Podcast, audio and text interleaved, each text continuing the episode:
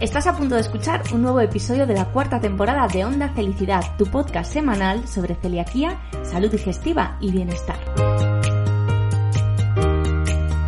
Mi nombre es Lorena Pérez, soy periodista especializada en salud, técnico en seguridad alimentaria, paciente de celiaquía desde el año 97 y responsable de este espacio de felicidad.net y de la escuela Felicidad. Mi objetivo con este podcast es que puedas escuchar a los mayores expertos en salud digestiva del país. Muchos de ellos han pasado ya por nuestro micro, pero quedan aún otros tantos a los que poder entrevistar. Puedes escucharnos en las principales plataformas de podcast y también a través de nuestra página web felicidad.net a la que te recomiendo que te suscribas ya mismo si quieres saberlo todo sobre la enfermedad celíaca y la sensibilidad al gluten trigo no celíaca. Bienvenidas todas, bienvenidos todos a Onda Felicidad. Arrancamos.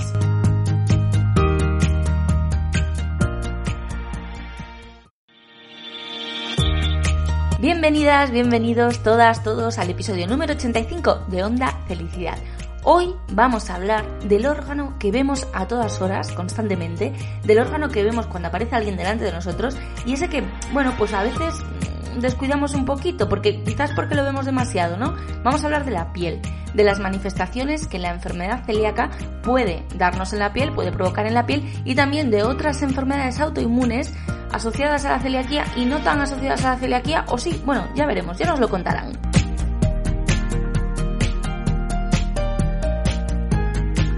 Y para hablar de un tema tan importante y tan interesante, pues tenemos a una profesional estupenda y maravillosa que además os recomiendo que ya mismo corráis a Instagram a seguir. Es la doctora Almudena Nuño. La encontráis en esta red social en arroba almuderma, ¿vale? De Almudena y dermatología. Así de fácil, almuderma. La doctora Nuño es la directora del Instituto de Medicina y Dermatología Avanzada en Madrid y desde allí se dedica sobre todo a una de sus especialidades, las enfermedades autoinmunes, pero también en esta clínica madrileña eh, trabajan en medicina estética. Aquí en Onda Felicidad el tema de las autoinmunes, pues por suerte o por desgracia nos suena un poquito, pero siempre queremos saber un poco más, siempre queremos avanzar en el conocimiento y estoy segurísima de que la doctora Nuño va a ser como un libro abierto porque le sale la vocación por los cuatro costados. Así que le doy paso ya, tenía muchas ganas de, tenerla aquí, de hablar con ella, la sigo hace tiempo. Estoy muy agradecida de todo el contenido que comparte diariamente en sus redes sociales, así que creo que va a ser una charla estupenda. Doctora Almudena Nuño, bienvenida a Onda Felicidad y muchísimas, muchísimas gracias por estar aquí. Muchísimas gracias a ti por invitarme, que también tenía muchas ganas de estar aquí contigo. Bueno, hablamos hace un tiempo para centrar un poco la entrevista y yo tenía muchas dudas porque eres dermatóloga, pero estás especializada en autoinmunes, también trabajas la medicina estética, también sabes mucho del tema que nos ha traído por la calle de la amargura estos últimos años, del tema COVID, porque has trabajado y ya nos contarás después algunas, algunos hitos relacionados con, con el COVID. Entonces, era como, ¿y yo qué le pregunto a esta mujer si sabe tantas cosas? bueno, tampoco son tantas cosas, son las de mi área y en muchos casos están interrelacionadas, ¿no? Al final, la dermatología dicen que es la medicina externa, ¿no? Hay una medicina interna que es la de todo el cuerpo y la piel es el órgano más grande de todo el cuerpo y realmente puede expresar manifestaciones de muchas de las enfermedades que tenemos internamente. Entonces, pues eh, conocerla es conocer muchas de esas enfermedades. Efectivamente, porque además yo creo que a la piel eh, con los años sí que, o sea, con los últimos años sí que le vamos dando más importancia, sí que sabemos que le pueden ocurrir cosas que son realmente serias y preocupantes, pero durante mucho tiempo, si la vemos bien, no la miramos, no la cuidamos, no nos preocupemos, no nos preocupamos y puede estar diciéndonos muchas cosas de nuestra salud, ¿no? En general. Sí, sí, la piel, eh, de hecho, todos lo notamos. Notamos que el día que dormimos bien, el día que hemos descansado, cuando nos alimentamos bien, cuando nos eh, hacemos deporte, nuestra piel está más bonita y viceversa. Si hemos tenido mucho estrés, dormimos mal, enseguida se refleja en nuestra piel. O sea, que la piel sufre los cambios eh, del cuerpo. De hecho, la piel es la primera barrera que tenemos frente al exterior. Entonces, si esa barrera se daña, pues también lo vamos a notar enseguida. O, por ejemplo, hay muchas células del sistema inmune, ¿no? Para defendernos de todo lo que nos pueda dañar de fuera. Entonces, eh, cualquier patología del sistema inmune se puede reflejar en la piel. O sea que sí, la piel, como dicen, ¿no? es la cara, es el reflejo del alma, la piel es el reflejo del cuerpo.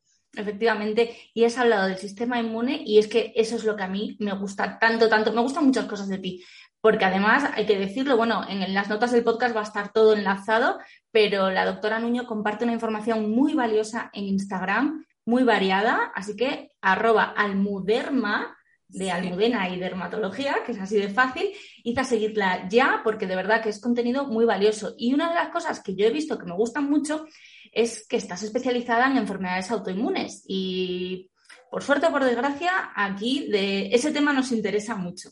Porque bueno, pues la celiaquía, que además también la conoces, la conoces muy bien, muy de cerca.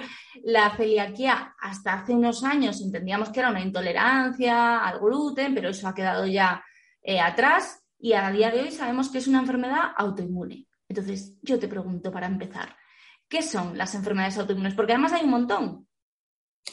Bueno, sí, las enfermedades autoinmunes, como su nombre indica, es que el sistema inmune auto nos autoataca. ¿Y por qué pasa eso? Pues hay muchas teorías. seguro que como ya os habéis hablado de este tema muchas veces, pero el cuerpo a veces detecta algo que es suyo como algo que contra lo que tiene que actuar. Entonces ahí llega el problema. Eh, muchas veces, pues por ejemplo, como la celiaquía, lo puede desencadenar el, gluten, un, un, agente externo, pero que luego desencadena una serie de reacciones inflamatorias que nos llevan a la autoinmunidad. Yo empecé a dedicarme a las enfermedades autoinmunes antes de saber que era celíaca, o sea que primero empecé dando consejos a los pacientes y luego tuve que aplicármelos yo. Así Sí, bueno, al final por lo menos tenías ya ese conocimiento, ¿no? Cuando me imagino que cuando te dijeron efectivamente eres celíaca, ya tenías una base de la que partir para, bueno, pues para saber que obviamente hay que hacer las cosas de forma estricta y de forma seria porque, bueno, pues estamos jugándonos mucho. Sí, quizás eso es uno de los problemas que más me encuentro con los pacientes, entender que una cosa que ellos no, ¿cómo puede ser algo que como, ¿no? Que me provoque todos estos síntomas, ¿no? Eh, pues hace dos días en la consulta, una paciente que llevamos mucho tiempo estudiándola por unas aftas muy dolorosas, ya se ha llegado al diagnóstico de celíaca, que sabemos que las aftas pueden ser uno de los síntomas que estén ahí y, eh, fíjate, le cuesta mucho todavía, la tenemos con una medicación eh, para controlar la inflamación de las, actas, de las aftas y le cuesta hacer la dieta. Entonces tuve que estar un buen rato explicándole, porque claro, ella no entiende la asociación porque tiene ya 40 años y le ha llegado el diagnóstico ahora, ¿no? A mí, a mí me llegó con 37. Es difícil cumplirlo, pero merece la pena. Claro, sí, me imagino que si tienes eh, muchos problemas digestivos, eh, es más fácil asociar, decir, bueno, pues es que toque cómo es lo que me provoca eh, todos estos problemas, pero claro, cuando son aftas o cuando son otros síntomas que puede provocar en la piel, que luego veremos, a la gente le cuesta más, es menos adherente y claro, las consecuencias de no ser estrictos con la dieta pueden ser graves. Claro, es más fácil cuando los síntomas son digestivos, ¿no? A lo mejor se relaciona más fácil, pero cuando no lo son, sea, explicar que es una cefalea o unas aftas o la, en caso de la dermatitis herpetiforme, que es una manifestación muy típica de la celiaquía en la piel, pues relacionarlo es complicado, es complicado. Pero bueno, para eso hay que sentarse con tiempo con el paciente, explicárselo, o sea, y, que, lo, y que lo vaya entendiendo. Así que... Es, es complicado, sí. Y además, entiendo que para vosotros también es complicado en el sentido de que la enfermedad celíaca ha salido ya hace unos años del cajón de las enfermedades digestivas, ¿no? Sabemos que es sistémica, que eso significa que puede afectar a todo el organismo, pero al final vosotros tenéis que estar mucho más pendientes porque se puede manifestar casi de cualquier manera y no es fácil. Sí, y de hecho en los adultos muchas veces los anticuerpos son negativos. Entonces, me encuentro con adultos que dicen, no, si me, a mí ya me han descartado celíaca, ¿no? Porque tienes sospechas por determinados síntomas y, y resulta que solo le pidieron unos anticuerpos y luego te encuentras una genética positiva, como en el caso, este último caso que os he contado, y una biopsia duodenal positiva. Y era una paciente que estaba en teoría descartada. Entonces, eso es algo que tenemos que tener siempre en cuenta. De hecho, salió hace poco un estudio en la revista americana de dermatología las patologías que tenían la gente sin celiaquía y las patologías dermatológicas que tiene la gente con celiaquía. Y salió que tienen más patologías dermatológicas. Y curiosamente, no solo las autoinmunes que siempre las asociamos, ¿no? Como el vitíligo o la alopecia areata, pero nos encontramos también con otras patologías como dermatitis atópica, psoriasis, urticaria, que son más frecuentes en los pacientes celíacos. O sea que yo ahora cuando veo una patología que no controlo bien o que me cuenta, le pregunto también por síntomas digestivos, por antecedentes familiares de celiaquía, yo creo que cada vez vamos entendiendo mejor esta, esta enfermedad, la enfermedad celíaca, y somos más conscientes y lo, y lo diagnosticamos más, por suerte. La verdad es que em, estoy así un poco en shock porque efectivamente eh, pues el litíligo, eh, la dermatitis herpetiforme, obviamente, la alopecia areata son como más relacionadas, ¿no? O, hay más literatura al respecto, pero claro, eh, si empiezas a, rascar un poquito, eh, también una psoriasis, también una dermatitis atópica, es curioso. Claro, eso no significa ni todos los vitíligos ni todas las areatas están relacionados con celiaquía, ni todas las psoriasis ni dermatitis, pero pueden estarlo y es importante pues estar alerta siempre y, y, en caso que haya unos síntomas, que haya unos antecedentes familiares, que la enfermedad no vaya bien y queramos investigar más, bueno, pues tener en cuenta que esta es una de las posibilidades. Qué, interesante tener esa información pues, para elevar la sospecha, ¿no? Y lo que tú dices, ¿no? Cuando llega un paciente con psoriasis, pues oye, quizás, no lo sé, obviamente igual a todo el mundo con psoriasis no le puedes pedir unos anticuerpos, pero lo que tú dices, ¿no? Si la enfermedad no evoluciona, oye, es que estoy pensando en mi hermano que tiene psoriasis y que tiene una hermana y una madre celíacas, bueno, pues igual podría investigar ahí un poquito, ¿no? Tiene papeletas. Sí, sí, por lo menos pedirle, pedirle las pruebas estaría bien. Sí, sí. Efectivamente. Has hablado también de dermatitis herpetiforme y quizás es la más asociada, ¿no?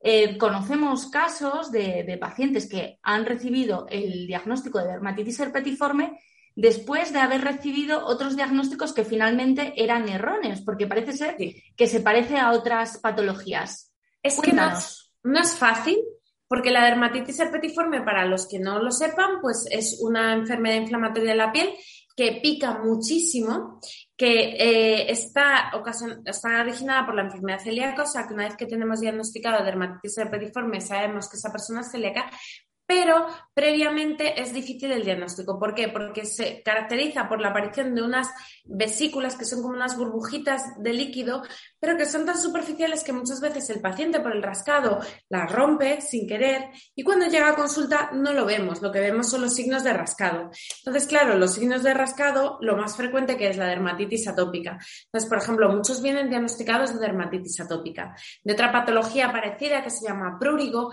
que también pica mucho y que también salen sitios de extensión como son los codos, las rodillas, la zona glútea, esa es muy típica aparezca la dermatitis herpetiforme, pero que aparezcan también otros signos de otras enfermedades que también producen mucho picor. Entonces, bueno, ¿cómo llegamos al diagnóstico de esto, no? Para, pues al final, cuando tenemos una enfermedad que pica mucho, que no nos acaba cuadrando del todo, tenemos que coger una biopsia de piel, ¿no? La biopsia consiste en poner anestesia, cogemos un trocito muy pequeño de piel y ese trocito lo miramos al microscopio. Entonces ahí podemos ver la inflamación, pero también podemos verlo con inmunofluorescencia, que se van a pegar unos anticuerpos que son típicos que se peguen y ya con eso tenemos el, diagnóstico. Es decir, que no habría que hacer biopsia intestinal porque tenemos ah, esos anticuerpos en la piel. Bueno, eso está Mira, esa es muy buena pregunta porque está debatido. Ah, qué bien.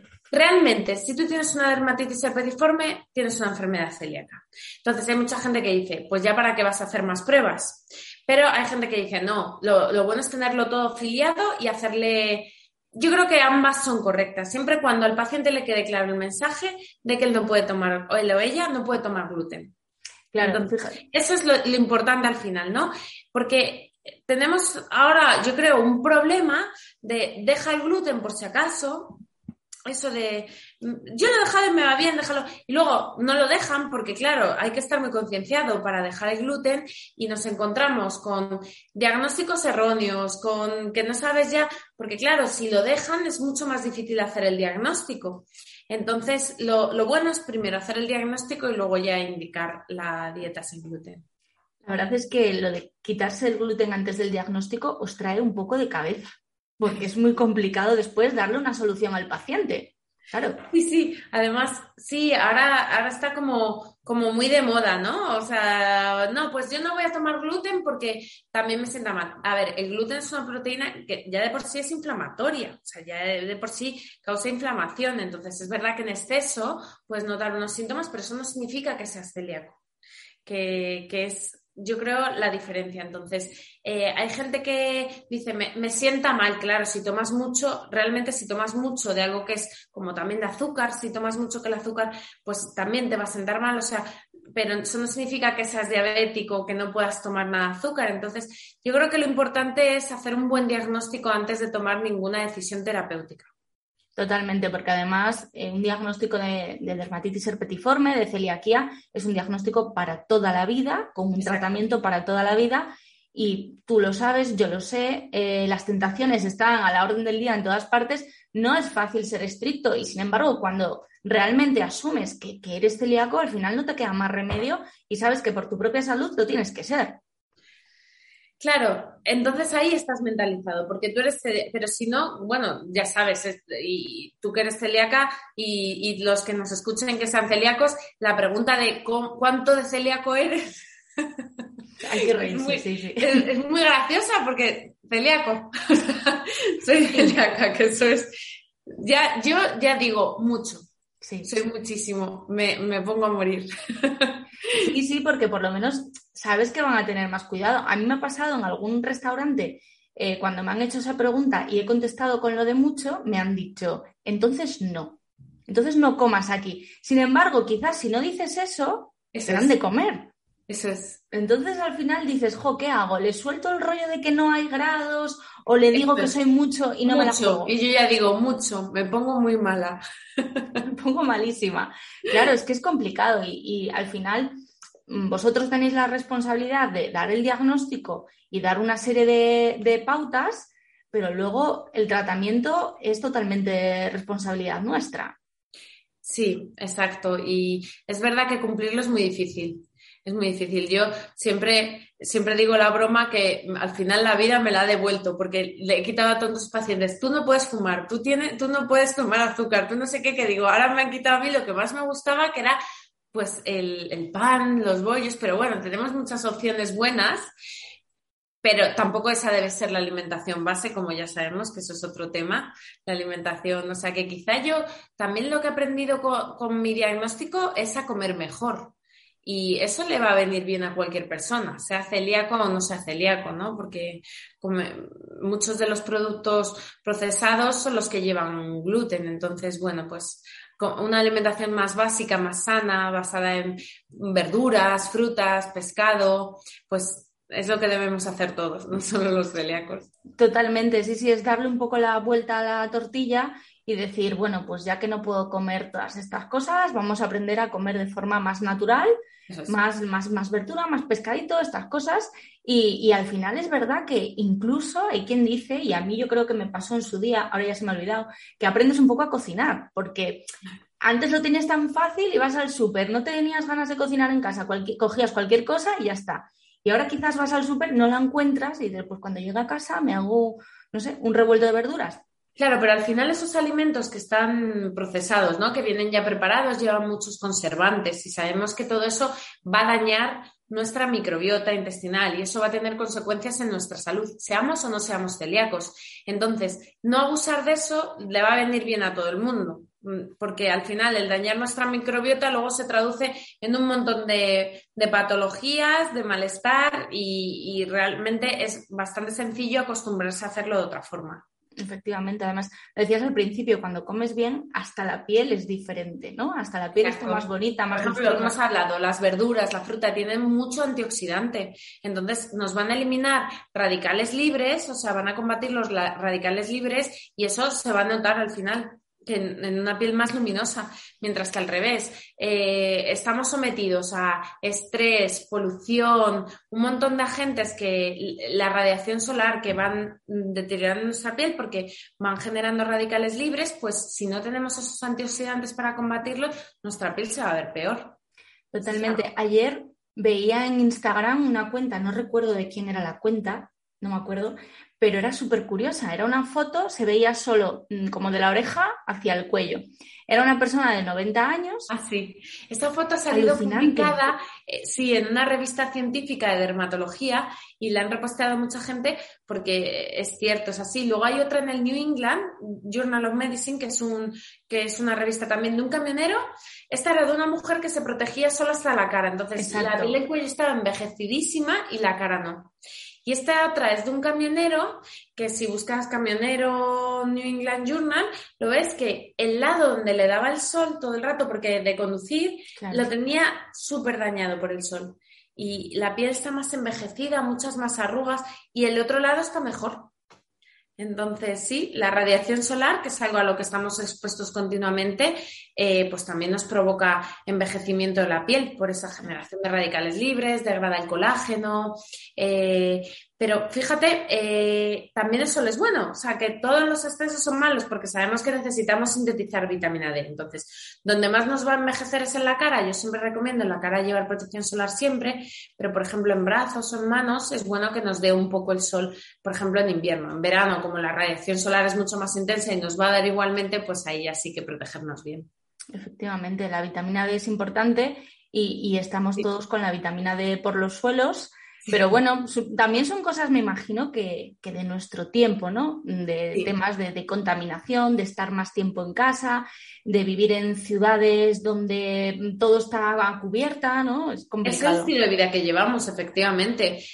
primero, el sol, que lo que tú has dicho, nos da muy poco. En invierno nos levantamos si es de noche, muchas veces nos metemos dentro de un edificio, salimos y vuelve a ser de noche. O sea que hay veces que en invierno vamos cubiertos, no nos da nada el sol, pero también por la alimentación. Hay muchos alimentos que son ricos en vitamina D.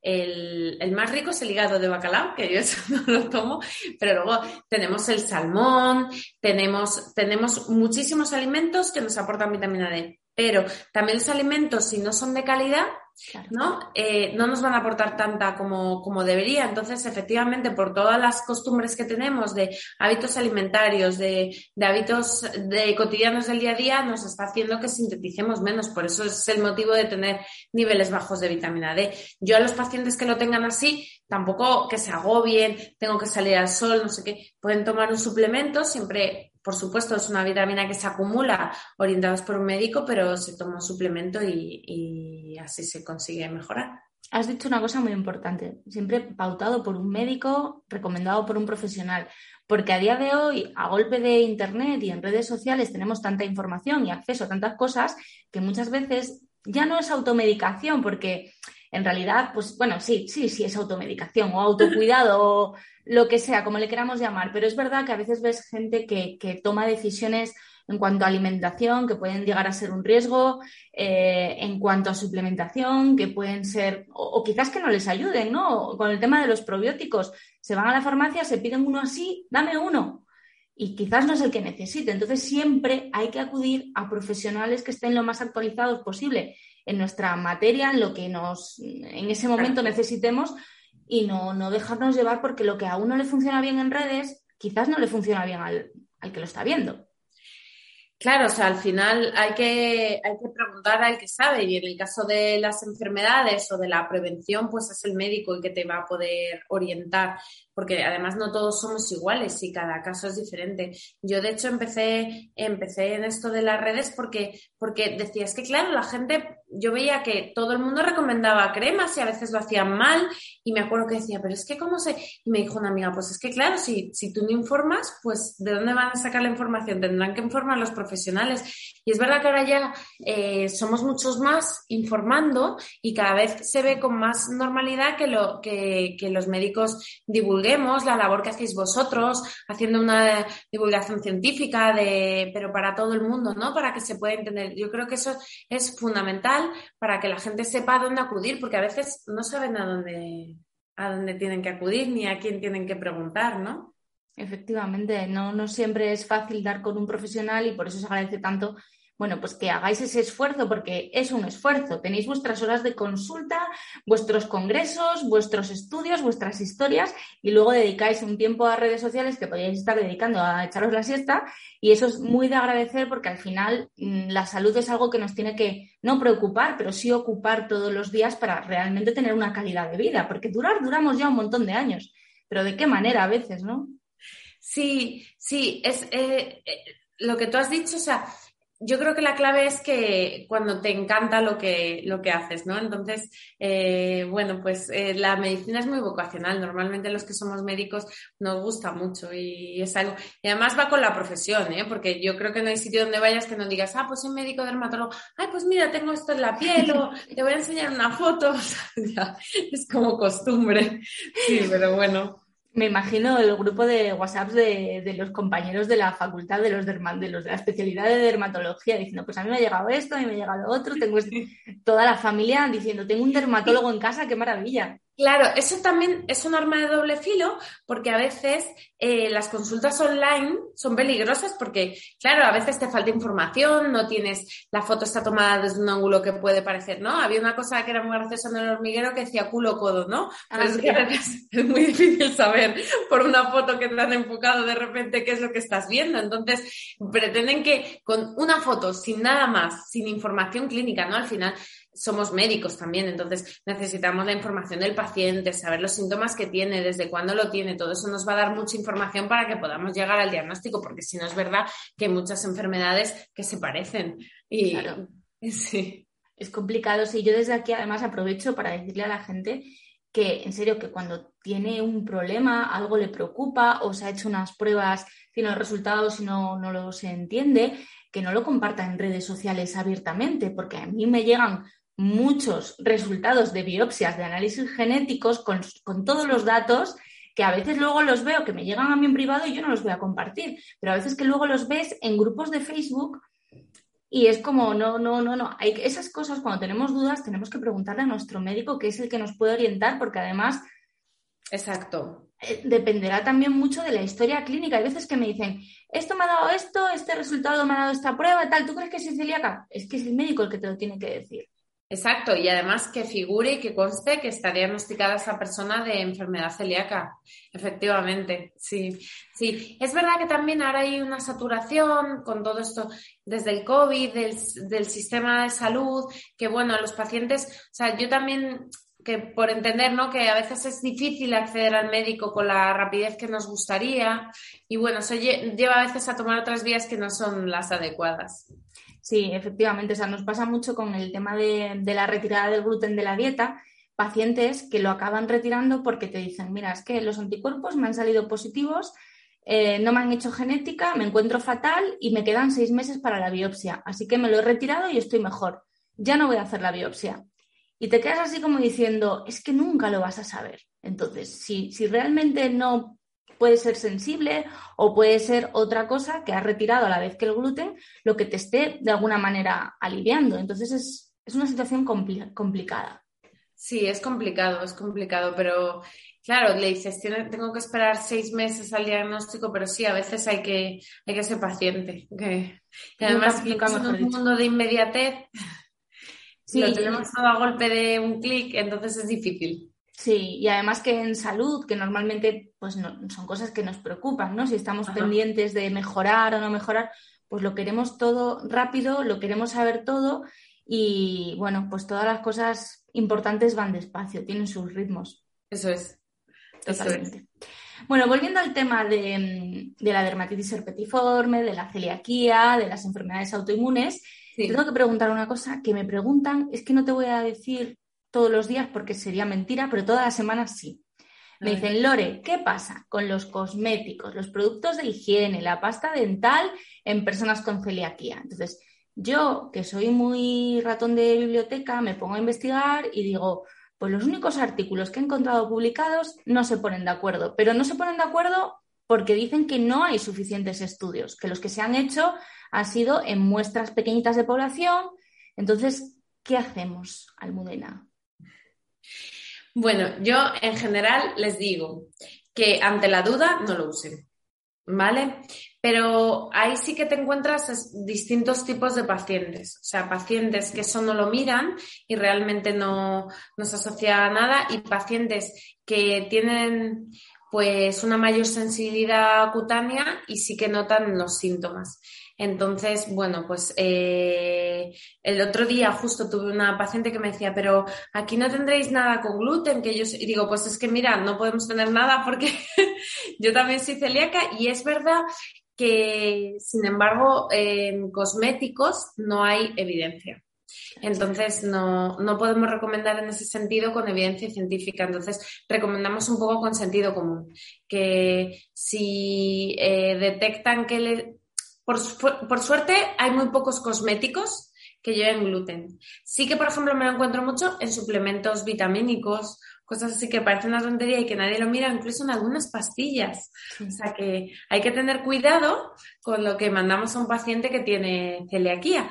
Y si lo tienen cosméticos, por supuesto que lo eviten, pero si no lo tienen, yo tampoco les incido en eso porque ya bastantes con lo de la dieta, entonces, bueno, pues eh, creo que te he dejado con la misma duda que te. No, no, no, no, no, pero eh, has reforzado mi, mi idea de que bueno, pues sobre todo, si algo nos provoca algún tipo de daño, de molestia, fuera. O sea, eso está, eso está clarísimo. La vida en general. exacto, ya no solo con el tema del gluten, sino, sino con todo. Y está bien saber que, primero, encontramos poco gluten en los cosméticos, eso está bien saberlo.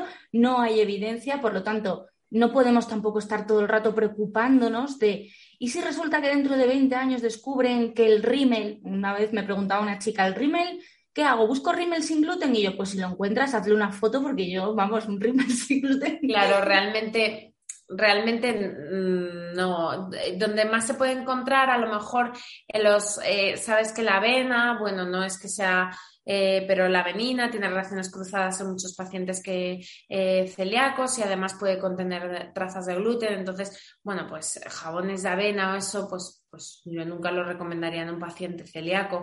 Pero más allá de eso, eh, algunos cosméticos de polvo sí que llevan harina, pero normalmente, por suerte, no.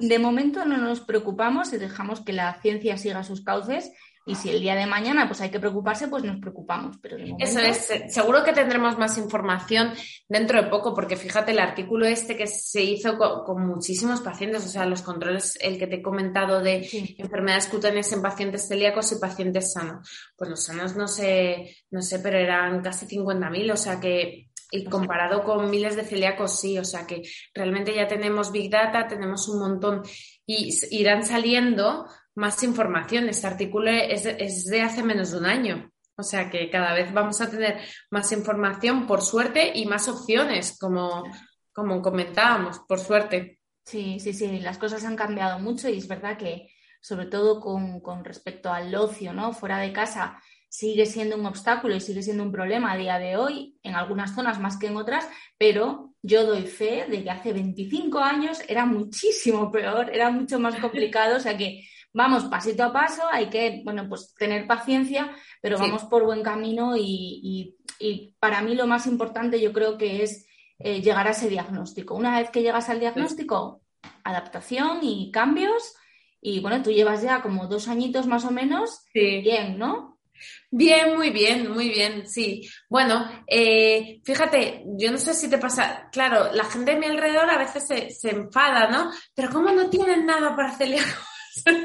no, es como, ya, yo ya lo, asumo, lo asumo que es así y ya está, intento disfrutar del, tiempo, pero me llevo una gran alegría cuando no es así.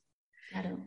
Fíjate, una de cuando me diagnosticaron fui justo al Camino de Santiago. Claro, yo no iba preparada porque, claro, yo me pensaba que todo iba a ser igual y a veces me encontraba que no tenía porque además de desayuno, por ejemplo, era croissant o tostada. Y yo, pero no tenéis fruta, nada, nada. Entonces, claro, eh, hay que ir preparado, que yo antes pues eso no lo sabía. Me acuerdo que en medio de la montaña me encontré con una persona que hacía las empanadas sin gluten y una empanada riquísima porque... Eh, pues su hija era celíaca, entonces ella en su restaurante tenía, y fue una alegría, entonces a veces tú llevas alegrías así Amigas para siempre, yo te digo. Sí, sí, sí, sí, que no te lo esperas. Bueno, a ti te pasará continuamente también. Sí, cuando te encuentras una cosa así, eh, vas pensando en nada, bueno, pues me llevo algo en el bolso o voy a la frutería y me compro una manzana, una pera y un plátano y ya está. Y de repente te dicen, sí, sí, sí, que aquí lo hacemos todo sin gluten, pero de verdad, pero la contaminación cruzada, sí, sí, que no hay ningún problema. O sea, es un subidón que es, que es además que la gente de tu alrededor lo vive contigo también porque te ve tan exultante, tan contenta. Estas cosas se agradecen mucho y, bueno.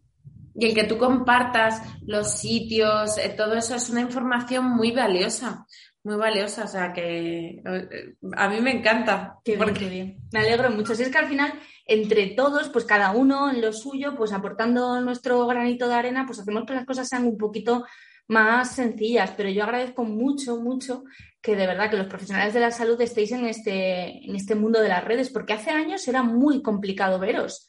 Sí. Eh, bueno, y, todavía hoy en día yo creo que eh, Claro, el, yo intento, bueno, cada uno lo hacemos de, de, una forma, pero es verdad que al principio se veía como un poco exponerse demasiado, ¿no? O, y yo creo que no, que vivimos en un mundo de y una era de información en la que en la que es importante que el profesional esté ahí informando y además te encuentras profesionales informando de todo, no solo de medicina, también de leyes, te encuentras profesionales como tú del periodismo que comparten en un área determinada, entonces siempre es muy enriquecedor.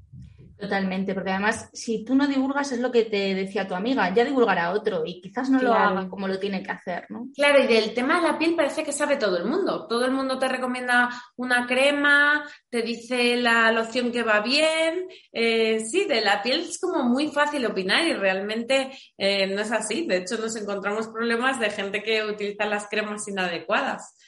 Eso me lo tienes que contar otro día porque yo, pues eso, al final va, yo y todo el mundo, ¿no? Y afortunadamente va cumpliendo unos años y lo que antes parecía una, de, de repente es una arruguita, que no pasa nada, que estupendo y que además que es señal de que vamos cumpliendo años.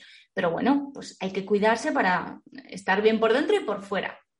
Eso es. Ambas cosas. Envejecer, pero bien, con calidad, como tú has dicho, no cumplir años por cumplirlos, sino cumplirlos con calidad y poder disfrutar bien de todo, porque eh, y, eso lo determinan nuestros hábitos y lo que vamos haciendo.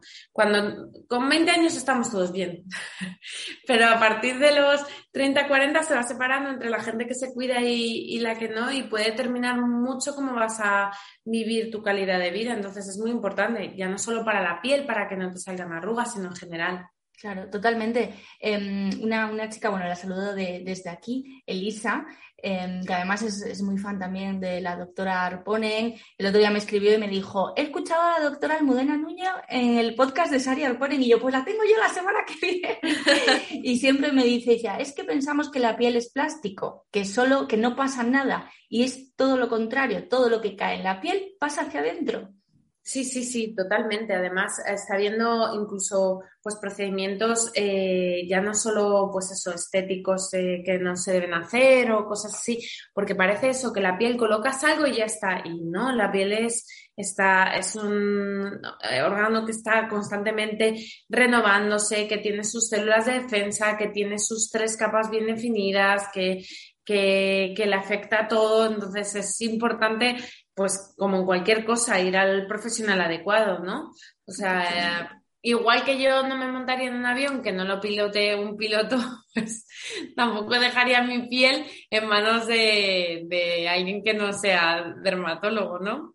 Totalmente, pero sí, sí que es verdad que, que parece como que le damos menos importancia. Yo me acuerdo de una chica hace muchos años, le he perdido totalmente la pista, era celíaca y me acuerdo que estábamos en Asturias en una romería eh, era fin de semana y yo estaba comiéndome una empanada sin gluten que me había hecho mi madre mala, pero mala, porque en aquellos años, mi madre ahora hace unas empanadas buenísimas, pero en aquellos años la pobre mujer, pues con lo que había, intentaba. Claro, y yo me estaba comiendo aquello y ella se estaba comiendo un bollo preñado con gluten y yo la miraba y le decía, ¿tú qué haces comiendo eso? Y me decía, a mí, eh, yo un día a la semana me salto la dieta porque total, me salen unas ronchitas en la piel que tampoco me pican mucho, no me molestan mucho y ya está. Y claro, yo en esos momentos tampoco tenía más información y es como, bueno, pues si a ti te va bien, yo no lo hago porque yo me pongo a morir. Pero con el tiempo dices, si esta mujer ha seguido haciendo eso, todos los fines de semana a comer lo que le daba la gana, ¿cómo estará ahora? Y no le daba importancia porque era unas ronchitas en la piel, total. Exacto. Más da, ¿no? Exacto. Ese es el problema, que entender que se desencadena una autoinmunidad que puede seguir desencadenando, que nos puede afectar no solo a la piel, no solo al intestino, nos puede afectar al tiroides, nos puede afectar al sistema inmune, incluso sabes que se, se asocia a veces con, es raro, pero con el linfoma intestinal, entonces es algo que es serio, que hay que informar bien a los pacientes para que por lo menos eh, que tengan toda la información en su mano que luego que cada uno decida y haga lo que considere, pero por lo menos tener esa información básica para intentar hacer las cosas bien.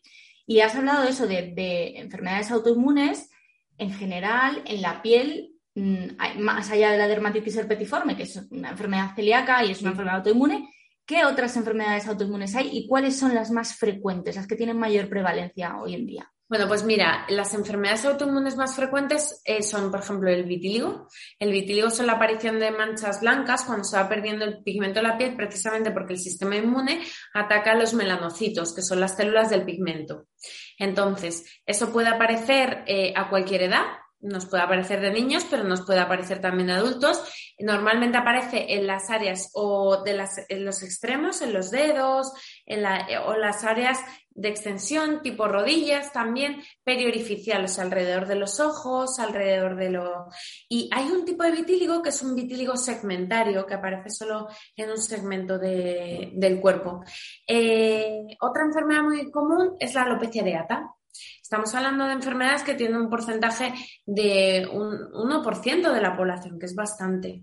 Eh, la alopecia areata se caracteriza porque el cuerpo a quien ataca, el sistema inmune va a atacar al pelo. Entonces hace que se caiga el pelo en una zona o a veces afecta a toda la cabeza. Incluso está la alopecia areata universal, que es cuando afecta a todo el cuerpo. ¿no? Hay un árbitro eh, que es como un famoso en los partidos de fútbol de la Champions, que no tiene nada de pelo, que tiene una alopecia areata universal. Y otras enfermedades autoinmunes que no son tan frecuentes, pero que son muy conocidas, quien haya visto House, el lupus, ¿no? El lupus es una enfermedad que también puede tener manifestación en la piel, con eh, las alas de mariposa, con, también pueden aparecer como en forma de ronchas, puede aparecer incluso cicatrices. Tenemos otras enfermedades autoinmunes que, o, bueno, esto ya son eh, menos frecuentes, ¿no? Como la esclerodermia, que si decían que sí, esta en principio no está, no está asociada, ¿vale? Pero también es una enfermedad que no es tan frecuente como las anteriores, pero bueno, es una enfermedad que, que, también se manifiesta. El, segren, que es una enfermedad que se queda en las glándulas, o sea, hay muchas enfermedades autoinmunes que se pueden manifestar en la, en la piel. ¿Y, por qué se relacionan? Porque lo que le da mucho miedo a veces a los pacientes, y el otro día grababa con Aarón, que es, psicólogo y le llegan muchas veces preguntas de este tipo, eh, el otro día le llegaba una pregunta que era algo así como cuando el médico... No, la, verdad es que la pregunta era graciosa porque era, Lore dice que la enfermedad celíaca es autoinmune y se asocia con otras autoinmunes. Y a continuación ponía, el médico me lo confirmó yo nadie me cree, nadie me cree. Pero en realidad lo que, lo que comentaban, lo que comentan muchas veces es que como sabemos que es autoinmune y que se relaciona con otras autoinmunes, da como miedo, ¿no? Que de repente empieces a desarrollar un poco de todo y tampoco tiene por qué ser así. Pues eh, mira, hay estudios sobre eso. Eh, hay estudios sobre todo en enfermedad, en alopecia areata y, y en vitíligo. ¿No? Hay, por ejemplo, un estudio en alopecia areata, pero este fue en 12 niños, que encontraron en cuatro de ellos que eran celíacos. Y, hay otros estudios, sin embargo, que encuentran una frecuencia mucho menor. Pero sí que es verdad que está aumentada la frecuencia. ¿Por qué? Bueno, pues porque parece que el hecho de que se, se estimule el sistema inmune, ¿no? O sea, al final el sistema inmune es como el ejército de, de, nuestro cuerpo, ¿no? Y si de repente se estalla una guerra y se revoluciona, pues a veces se revolucionan otros por cascada y, eso es lo que pasa un poco, ¿no? Al final eh, disminuyen, hay unos que se llaman los linfocitos T reguladores, que son los que regulan eh, nuestra, nuestra inmunidad y que pueden estar disminuidos. Una vez que disminuyen, pueden disparar varias enfermedades autoinmunes que estén relacionadas. Por ejemplo, estas que estamos hablando también están muy relacionadas con eh, los anticuerpos antitiroideos, con la enfermedad Hashimoto del tiroides, o sea que todo puede estar relacionado. eh, cuanto mm, menos desencadenemos esa inflamación, mejor va a ser para nuestro cuerpo. Por eso es siempre insistir en ser estrictos con, la dieta y, y, si aparecen estas enfermedades, pues saber que tenemos tratamientos. O sea que que yo entiendo que pueden agobiar mucho, pero que hay tratamientos y podemos hacer que esas enfermedades eh, reviertan. O sea, obviamente hay que seguir unos hábitos de vida, pero cuando las enfermedades aparecen, pues aplicamos tratamientos. El vitiligo eh, y la areata, de hecho, tienen mucha investigación reciente con nuevos fármacos que han salido hasta en la prensa publicados. Eh, los inhibidores de la JAK, por ejemplo, ahora para la alopecia areata, que están dando bastante buenos resultados. O sea que van saliendo nuevos fármacos y va, habiendo nuevas estrategias. Pero, hombre, siempre lo mejor, si sabes que algo te viene mal, lo evitas y, y puedes evitar que se desencadene. Pero aún así, muchas veces, incluso evitando el gluten, incluso todo, se desencadena la autoinmunidad y no pasa nada porque, porque hay tratamientos. O sea, yo con eso quiero transmitir un poco tranquilidad a los pacientes que sepan que hay, que hay opciones y que la culpa de una enfermedad no es de uno, ¿no? Porque también a veces el paciente viene, la culpa es mía, debí detectarlo antes, no debí hacer esto y realmente no, porque como tú dices, pues cuando, cuando lo sabes es cuando lo haces, a veces no haces las cosas por desconocimiento. Lo importante es saber que se puedan relacionar y que tienen tratamiento. Yo me quedaría con eso. Sí, sí, sí. Mm, recuerdo ahora una, entrevista que hice hace un montón de tiempo al doctor, no me va a salir el nombre, no me va a salir el nombre, qué rabia. Bueno, es un inmunólogo del clínico y no me le estoy viendo la cara, le estoy viendo todo, pero no me sale el nombre. Una lástima. Pues él me decía en una de las entrevistas que al sistema inmunológico hay que tenerlo lo más tranquilo posible. Dice, no hay que tocarle las narices. Él está a lo suyo y si sabemos que una cosa le puede molestar, no vamos a, probar porque nunca sabes por dónde puedes salir. Entonces, eso es. Eso es. Por eso, em, por ejemplo, gente que no es celíaca, pero el gluten que es muy inflamatorio, ¿no? Eh, al final, si tomas mucho, estimula una reacción inmune en el, sistema digestivo. O eh, las alteraciones en la microbiota nos pueden provocar eh, también una reacción inflamatoria. Porque si tenemos la microbiota alterada, al final nuestro sistema inmune dice, ¿qué está pasando aquí?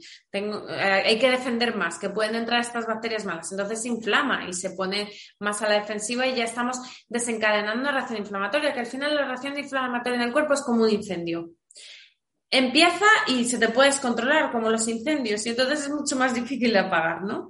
Yo así se lo explico a los pacientes para que entiendan que, que, no es esta inflamación se quite y ya está, sino que a veces pues eso se expande, va en cascada, afecta a otros lados y es mejor. Lo primero, que, que no lleguemos a esa situación. Y lo segundo, que si lleguemos luego seamos capaces de tratar la inflamación para revertirla del todo, porque si no siempre vamos a tener síntomas. Claro, y afortunadamente yo sé que la, que la celiaquía, bueno, pues no es la mejor compañera de viaje, pero dentro de todo lo que te puede tocar, pues bueno, pues ni tan mal, porque cuando tú te pones un poco a investigar y hablas con profesionales como tú, te dicen, no, es que un intestino con una atrofia vellositaria puede tardar hasta dos años en reducir esa inflamación y en regenerarse, haciendo las cosas bien. Y tú dices, la que tiene que haber ahí liada para que en dos años no te puedas saltar la dieta para nada y todavía esté recuperándose. O sea, es que es muy fuerte. Sí, sí, sí. Sí, es, es así. O sea, eh, todo lo que hacemos en nuestro cuerpo al final tiene, tiene unas consecuencias. Por, por, suerte el cuerpo tiene mecanismos para, reparar, para repararse, pero cuanto mejor lo tratemos, pues, pues mejor para, para todos. Sí, ahora está muy, estamos todos como muy pendientes de, cuidarnos bien, de que si tomamos esta alimentación mejor que si esta, de hacer deporte, de descansar y tal, pero también es porque quizás hemos llegado ya por, los hábitos ¿no? actuales de, de, vivir en determinados sitios, de un estrés de vida que no me da tiempo a hacer la comida, pues como cualquier cosa, estamos un poquito que necesitamos cuidarnos. Sí, em, el autocuidado yo creo que es la asignatura pendiente que tenemos todos hoy en día. Eh, y me, lo aplico también, ¿eh? O sea que, y de hecho es en lo que más hay que incidir, porque fíjate, el estrés que lo has mencionado es, yo creo, algo que tenemos asumido todo como, todos como que está en nuestra vida y es si es crónico, si es puntual, el estrés es muy bueno. Nos ayuda a estar alertas para un examen, a, estar más activos, a ponernos las pilas para terminar ese trabajo que tenemos pendiente. Pero si es crónico, una cosa es puntual que nos ayuda, venga, a darle empujón.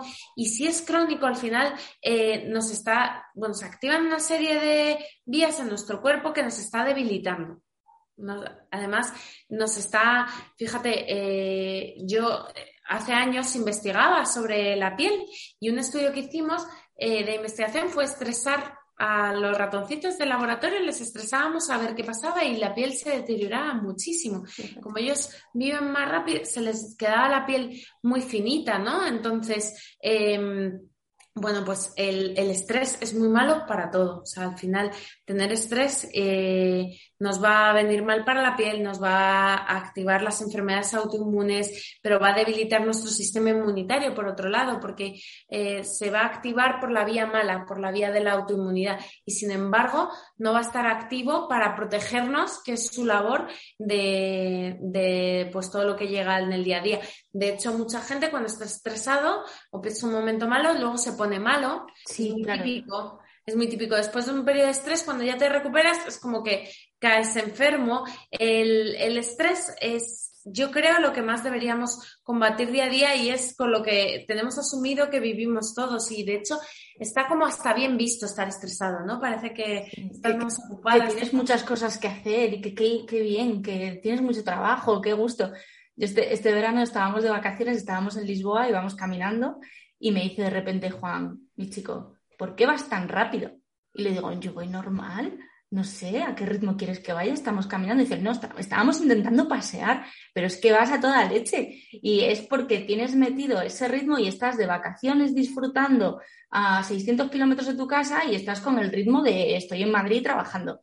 Exacto. es malo. Ese día dije, esto es raro, esto es un poquito raro. Exacto, sí, o en vacaciones que descansas y luego llegas al ritmo, no quiero volver, claro, porque al final de alguna forma te resistes a ese ritmo. Yo creo que las cosas se pueden hacer a otro ritmo, nos tendríamos que, que proponer todos lo mismo y, yo creo que en eso, fíjate, los, residentes, la gente, los estudiantes que, eh, que veo que van viniendo de, medicina están mentalizados de otra forma. Yo tengo esperanzas en eso, las nuevas generaciones. Sí, a, veces decimos, es que van más calmados, digo, sí, pero es que se lo toman todo de forma diferente. A lo mejor estas nuevas generaciones. Es que están, eh, están aprendiendo, al final, pues es lo que tú dices, esos ajetreos, ese no descansar porque estás pensando en lo que tienes que hacer mañana, ir corriendo a todas partes, no es bueno. Yo lo veo, eh, comparo, ¿no? Cuando voy a casa de mis padres que viven en Asturias, que el ritmo, que están en casa, están jubilados, el ritmo es totalmente distinto y viven de otra manera y no entienden mi aceleramiento y mi móvil y mi no sé qué y el teléfono y el correo. No es bueno. Sí, no, no, no es bueno para nadie. Y has dicho una cosa que es muy importante, que, has explicado que, bueno, que claro, cuando estamos en esa situación, pues se ve afectado el sistema inmunológico y claro, luego no nos defiende de lo que nos tiene que defender. Y yo creo que si todos conocemos un poquito más al sistema inmunológico, es, iba a decir gracias, no, por culpa del COVID, de toda esta pandemia que hemos vivido, y me has contado que has en tu carrera tienes un hito muy importante relacionado con, el COVID que todos hemos visto y escuchado. Cuéntanos. Ah, bueno, bueno, pues en, la pandemia COVID eh, yo estuve trabajando como voluntaria en, en el Hospital de Campaña de IFEMA. Gracias también por eso. Bueno, eh, sí, hubo tantísima gente que, que, fue tan, tan generosa en ese momento. El caso es que empezaron a salir manifestaciones cutáneas del COVID y, bueno, pues eh, decidimos hacer un estudio para ver exactamente qué es lo que estaba pasando en los pacientes que tenían COVID. Entonces, cuando acabamos la jornada, pues nos quedábamos allí y empezábamos a examinar la piel de todos los pacientes, la piel y las mucosas. Y nos encontramos que en la boca tenían unas alteraciones que hasta entonces no se habían descrito porque era muy nuevo, que bueno, pues unas alteraciones, una boca más inflamada en muchos casos, que, que podían ser cosas comunes a otros virus, como aftas, como eh, dolor de garganta, ¿no? Pero también tenían unas alteraciones en la lengua, que es lo que luego se ha llamado lengua COVID. Entonces, eso fue lo que, lo que descubrimos en IFEMASI. La verdad es que es alucinante porque eh, te estaba escuchando y casi me estaba emocionando porque son tiempos realmente duros para todos pero me imagino que los que estabais ahí, porque yo no salía de casa, yo a mí me dijeron quédate en casa, yo me quedé en casa y aquí estoy fenomenal. Bueno, dos años después sigo sin haber dado positivo en COVID. No sé todavía, no sé todavía cómo, pero ahí sigo. Entonces pienso en, en, por ejemplo, Sari también nos lo contaba, la doctora Arponen, de cómo fueron aquellos, aquellas semanas, aquellos años. Yo conocí a Sari allí, en el hospital de campaña de IFEMA, que ella también se presentó voluntaria. Pues Sari, cuando la entrevisté eh, hace ya año y pico, me estuvo contando esto y estábamos en la entrevista las dos emocionadas, pero con los ojos así, porque son momentos muy, muy duros. Entonces me estabas diciendo eso y yo, ah, que acaba de trabajar y se queda a examinar la piel de los enfermos con el, respeto que tenía que dar aquello, ¿no? Sí. Sí, sí. Eh, sí, mm, ahora lo pienso y digo, pues, eh, pero en aquel momento, no sé, es como que, eh, mm, pues, pues intentas ayudar en todo lo que puedes y además eh, tienes también curiosidad por saber de algo que es nuevo, si puedes aportar algo para poder ayudar. y en aquel momento era la única forma de hacerlo. O sea, yo acabé muy cansada, pero, pero mereció la pena mereció la pena. Ahí y luego te llevas grandes cosas, por ejemplo, yo conocí, conocí a Sari, eh, que es de las mejores cosas que me llevo de, de allí, del hospital de campaña de IFEMA.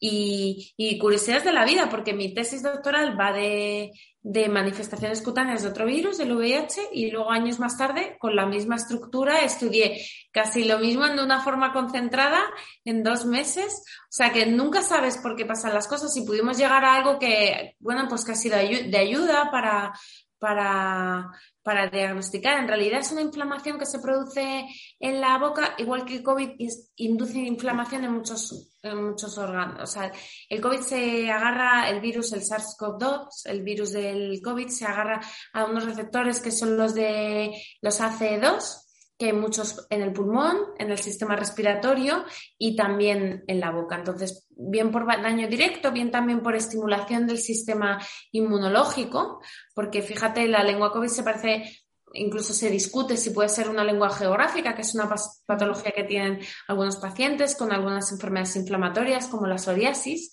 Entonces, bueno, parece que puede estar relacionada también por la inflamación que induce eh, el virus. De hecho, estamos viéndolo con la vacuna casos de alteraciones en la lengua.